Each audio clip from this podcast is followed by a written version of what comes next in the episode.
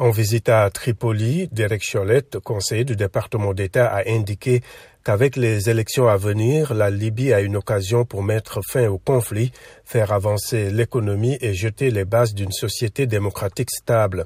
Il a promis le soutien continu des États-Unis au processus électoral qu'il qualifie de vital.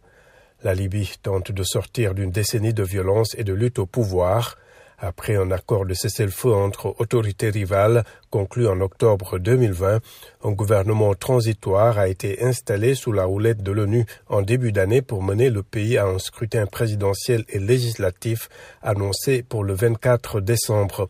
Mais les divisions ont rapidement refait surface, rendant de plus en plus hypothétiques ces élections.